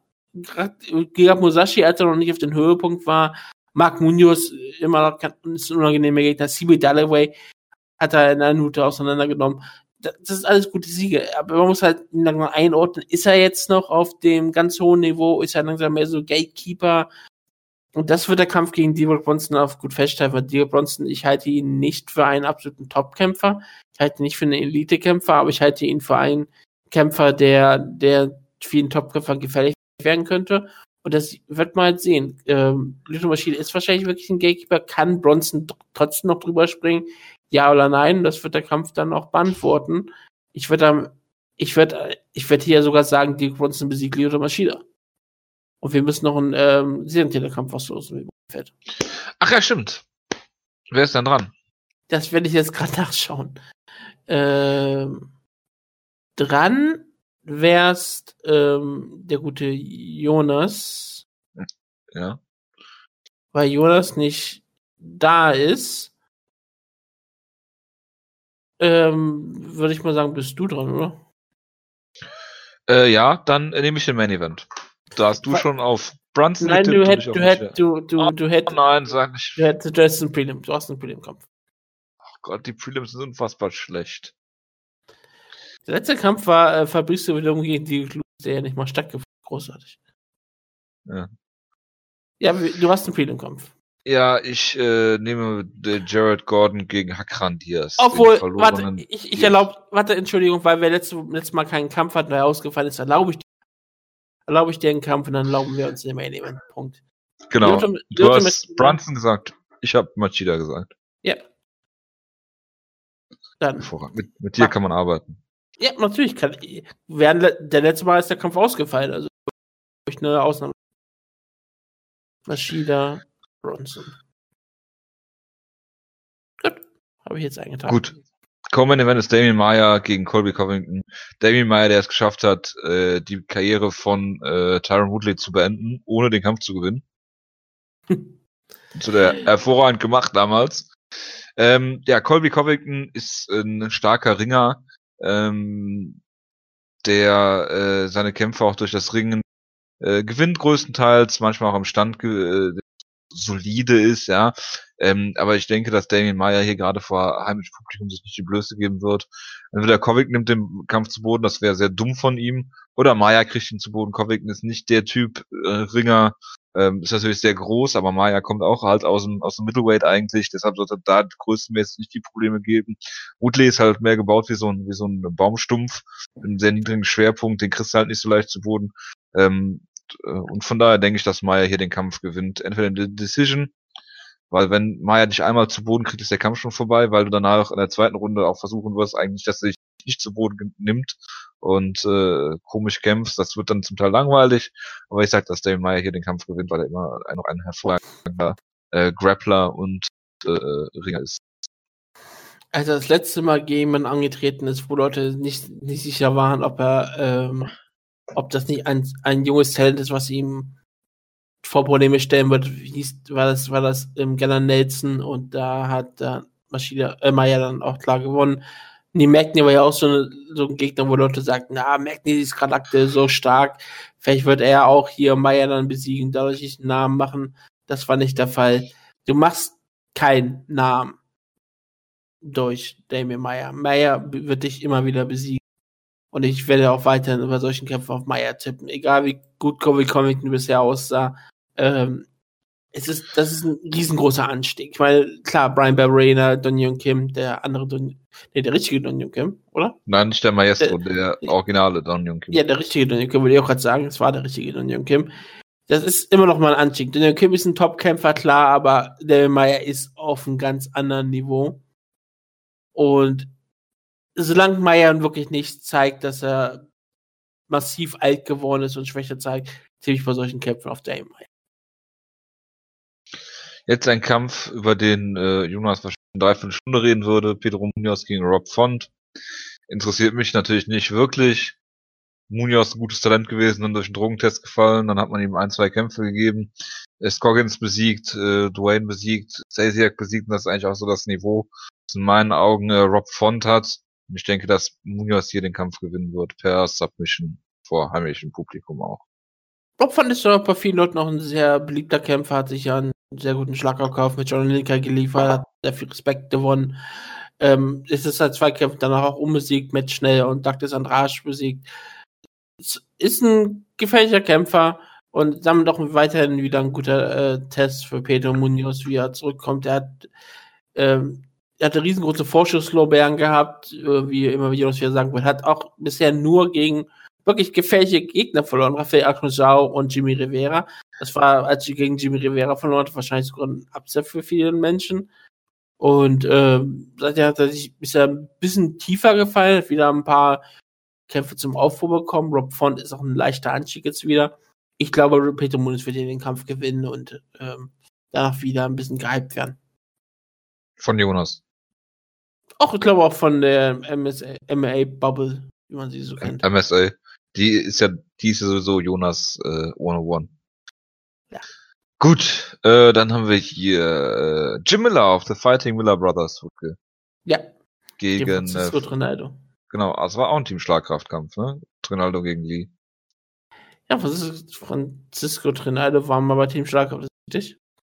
Ja. Wenn es den Kampf gegen Chiesa nicht gegeben hätte, wäre äh, Trinaldo, der Matt Veach von Kevin Lee. Das ist, das ist richtig. Und Trinaldo ist ja auch ein ziemlich unangenehmer Gegner. Es ist ein interessanter Kampf. Bestimmt ist sportlich relevant. Ich glaube, Trinaldo wird Jim Miller auch ähm, besiegen. Äh, Francisco Trinaldo ist dieser äh, Gleison Tibau-Verschnitt, ja. der äh, eine lange Siegesserie hatte und dann gegen verloren hat. Gegen Kevin Lee. Genau. Was ist natürlich ich, auch keine besondere Schande. Ich fand, dass Jim Miller gerade in seinen beiden letzten Kämpfen nochmal sehr gut aussah. Und ich glaube hier, ich weiß nicht, ob es ein Upset ist, ich sage hier, Jim Miller gewinnt den Kampf. Decision. Ja, das wäre nicht überraschend. Wäre auch nicht schockierend. Ich meine, er ist auch gerade mal 34, kann immer wieder kommen. Und Jim Miller war für eine Zeit lang einer der besten Kämpfer der Lightweight Division. Genau. Dann haben wir äh, Thiago Santos, den viele gehypt haben, wo sie festgestellt haben, dass er kein guter Kämpfer ist. Und dass er nicht Big, äh, nicht Big Monster Santos ist. das haben auch viele festgestellt. Das ist unser alter Running Gag, ja. Ähm, ein spektakulärer Muay Thai Kämpfer, der kein äh, besonders äh, ja herausragend äh, herausragender Kämpfer ist, der wenn er und gewinnt keine Cardio hat. Genau, wenn er gewinnt, gewinnt er spektakulär und kann aber auch sein, dass es nach hinten losgeht. Beeindruckend, das sieht natürlich gegen äh, äh, Steve Bossé damals, ne? Der hat damals äh, der Hockey Enforcer. Genau, richtig. Äh, jetzt gegen Jack Hermanson und pff, keine Ahnung. Der Sohn Hermanns, genau. ja, ein aufstrebendes Talent, hat jetzt zwei schnelle Siege gefeiert gegen Alex Nicholson und Brad Scott. Ähm, hatte ja auch mal Scott Eskim in Deutschland besiegt, das habt ihr bestimmt auch live gesehen. Ne? Das war das eine Kampf, den ihr live gesehen habt? Nee, ich war nicht, ich war in Amerika, das war in Hamburg, ne? Ja, Adolf ja, da, war ich, da war ich in Amerika. Okay, aber ähm, aufstrebender Kämpfer, The Joker, ich glaube, Jack Hammer wird hier in Brasilien vor ähm, nicht, nicht seinem beliebten Publikum wird er den Sieg feiern. Gut, und dann kämpft noch äh, John Lineker, Hands of Stone. Auch über den würde Jonas anderthalb Stunden reden. Ich sag, dass er hier den Kampf gegen Marlon Vera gewinnt und das Gewicht schafft. Ja, das Gewicht wird er schon schaffen. 136 Pfund im zweiten Versuch. Gibt's zweite Versuche? Nein, ne? Es gibt einen zweiten Versuch, klar, wenn es erlaubt wird. Da, ja, 10, da verliert er nur 10% seines Gehalts. Ja, äh, zweite Versuche gibt's aber nur in Titelkämpfen, ne, nach dieser neuen Regelung da. Und siehst du, ist aber Brasilien, das ist immer schwer noch was. Das, das ist egal. Das ja. zeigt die Waage, egal was er wiegt, 105 an oder okay. Ja, wir haben die Kilogramm Waage ist, die lesen 135 ab und ist okay. Marlon Vera ist eigentlich nur aus einem Grund dafür bekannt hier in dieser Sendung. Er ist ein Inke FC-Veteran. oh Gott. Ich werde nicht nochmal ähm, Shownamen von Inke FC vorlesen. denn das, das, das, das, das ist dann irgendwann auch mal, wo ich sage, ja, das, wir behalten einfach manchmal so ein paar Running Gags einfach laufen für die Leute, die immer dabei sind, aber wir alles wieder austreten. Das ist dann auch mal schön, da freuen sich die Leute, die wissen genau, was wir sagen. Und andere Leute werden sagen, was ist denn der Running Gag? Wir können auch mal sagen, ja, irgendwann lösen wir es auf, keine Sorge. Aber ja, NKFC war da Malum wäre, ähm, drei Siege jetzt in Folge gehabt, Gong Yong Ning, der, den guten Tafshina-Veteran, Brad Pickett ausgenockt, genauso wie Brian Keller jetzt äh, submitted. Ähm, ich glaube trotzdem, dass er John Lineker ähm, gegen John Lineker verfüttert wird. Lineker knockt ihn aus. Gut. Wie ich gerade schon gesagt habe, die äh, Prelims sind relativ schwach. Obwohl wir natürlich Christian, äh, Christian Colombo haben, ja? Ja, natürlich. Das ist, da, da sind wir doch auf unseren Sri Lanka-Witz äh, gekommen, ne? Ja, obwohl er, sein Nickname ist Godzilla. Ich weiß gar nicht mehr, wie wir über äh, Colombo draufkamen, weil er wie Colombo heißt. Colombo, nee, wegen der Insel da, die. Ja, ja, ja, ja, ja, ja, ja die Teil der Insel, da haben wir versucht, die, die Hauptstadt von Sri Lanka vorzulesen. Ist dann auch genau. gescheitert. Genau, das war damals äh, gegen den Man Mountain vor dem Kampf. Ja, Jahresdanjo. Ja. Wie schön. Gut, dann war's das auch. Würdest du wirklich überhaupt sonst nichts zu der Undercut sagen? Nö. Äh, was haben wir noch so drauf? Hakan Diaz gegen Jared Gordon, der hättest du fast also einen Kampf gehabt. Jack Marshman, Jonas würde ihn ähm, talentierter walisischer Kämpfer ist. Der Drache ist, er, ist bestimmt sein Nickname. Sein Nickname ist der Hammer. Meinetwegen. Drache Hammer. Ja, ungefähr, äh, vielleicht äh, Dragon Hammer wäre ein großartiger Nickname, auch für so eine Power Metal, Power Metal Band. Also gibt's bestimmt ja. auch. Das, deswegen Jack Marshall wird seinen Kampf gewinnen. Paul Felder ist übrigens der Irish Dragon. Ich habe es ja. gerade nochmal nachgeguckt. Ist ja auch, ähm, ist auch völlig zu Recht, weil er ist ihrer. Ja. Natürlich. Wie, wie kommt man da? Wie, also ich weiß, ich weiß nicht, warum das zur Disposition stehen sollte. Ja, er ist ihre. Das, das stimmt, das steht ja auch fest. Das ist, ja. Soll man ihm mal das Gegenteil beweisen? Ja. Soll man mir, soll man mir bitte mal beweisen, dass Porfelder nicht ihre ist? Gut. Äh, der Ancestry.com äh, Profilbericht von äh, äh, Paul Felder kommt dann äh, per Post zu dir. Wenn ihr mir einen ähm, erstellen wollt und ihr bezahlt sowas, dann meinetwegen. Kann man das für andere Leute machen? Ich habe keinen blassen Schimmer, wie das funktioniert. Ich auch nicht. Gut. Äh, wie dem auch sei, äh, wir werden gesponsert von Ancestry.com. Ähm, wir hören uns nächste Woche wieder, wahrscheinlich ohne Jonas. Dann gibt es ein Review zu dieser Show und gibt ein Preview zu UFC 217. Ich habe Was ist diese der Mail von Urlaub UFC 217? Der Main Event von UFC 217 ist GSP gegen Bisping. Oh wow, das klingt ja unterhaltsam. Das klingt ja nach einem unterhaltsamen Preview. Denn ich werde bestimmt ganz klar sagen, warum Michael Bisping diesen Kampf gewinnen wird. ist das so? Wirst ja. du das? Ja. Wirst du auch erklären, warum es viel mehr Sinn macht, Bisping gegen GSP zu kämpfen, als gegen einen echten Herausforderer? Ich glaube, es gibt keinen echteren Herausforderer als GSP, denn er ist der Herausforderer. Alle anderen ja, sind fiktive Herausforderer. Es gibt einen Interim-Champ, aber. Es gibt einen echten Herausforderer und der Titel den Titan. Sonst alles andere sind Fiktion. Ja, aber guck mal, Wutke. Ausgedacht. Cody Garbrandt gegen TJ Dillashaw. Jo Johanna Champion gegen Rose Namajunas. Äh, Masvidal gegen Thompson. Hendricks gegen Borachinho. Das ist ein super Kampf. Vic gegen Duffy. Godbeer gegen Harris. Kutte Lava gegen äh, man den nicht aussprechen kann. Mickey Gall ist auf der Card. Wir haben Alexei Oleinik gegen Curtis Razor Blades. OSP gegen Beastin 25-8. Das ist doch eine hervorragende Card. From top to bottom, wie man so schön sagt. Wir werden Spaß haben. Auf jeden Fall. Wir hören uns nächste Woche wieder. Macht's gut. Bis dahin. Ciao, ciao.